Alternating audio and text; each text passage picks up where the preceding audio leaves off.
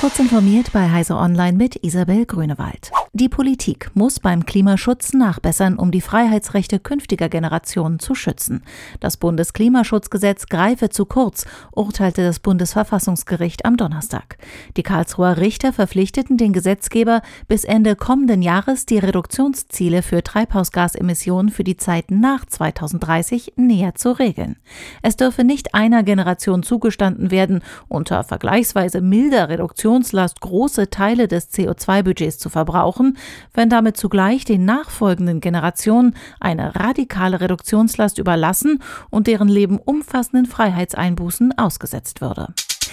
Der US-Pharmakonzern Moderna erhöht seine Produktion von Corona-Impfstoff und will allein in diesem Jahr bis zu eine Milliarde Dosen ausliefern. Im kommenden Jahr sollen es bis zu drei Milliarden sein. Moderna gehe davon aus, dass sowohl für Auffrischungen von bereits Geimpften als auch für die Impfung von Kindern und Jugendlichen in den nächsten Jahren weiter große Mengen Corona-Impfstoff benötigt werden. Der mRNA-Impfstoff könne auch an Varianten schnell angepasst werden.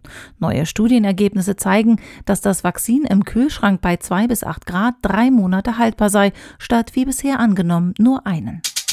US-Präsident Joe Biden hat davor gewarnt, dass die Vereinigten Staaten ohne bedeutende Investitionen in Technologie im internationalen Wettbewerb mit Konkurrenten wie China zurückfallen werden. Vor Jahrzehnten hätten die USA zwei Prozent des Bruttoinlandsprodukts in Forschung und Entwicklung investiert. Jetzt sei es weniger als ein Prozent.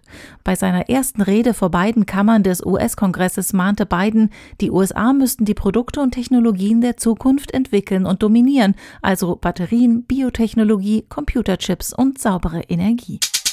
Wie sich erkennen lässt, ob ein selbstfahrendes Auto blind geworden ist, daran forschen Miriam Elsner und ihr Team im Labor für Fahrzeugantriebssysteme der Eidgenössischen Materialprüfungs- und Forschungsanstalt. Ihr Team wolle einen Sehtest für autonome Fahrzeuge entwickeln, damit ihnen auch dann noch zu trauen ist, wenn sie mehrere Jahre alt sind und tausende Kilometer absolviert haben. Die Schweizer Wissenschaftlerin untersucht, wie Sensoren eines autonomen Autos bei unterschiedlichen Umgebungsbedingungen arbeiten, welche Daten sie sammeln und wann sie Fehler machen oder gar ausfallen. Diese und weitere aktuelle Nachrichten finden Sie ausführlich auf heise.de. Werbung. Kennst du die BDBOS? Wir machen digitale Kommunikation technisch möglich. Für Regierung, Verwaltung und Einsatzkräfte in ganz Deutschland. Und wir brauchen dich. Hast du Lust im Bereich der IT- und Netzwerkinfrastruktur zu arbeiten? Bei uns stimmt das Gehalt und die Work-Life-Balance. Komm zur BDBOS www.bdbos.de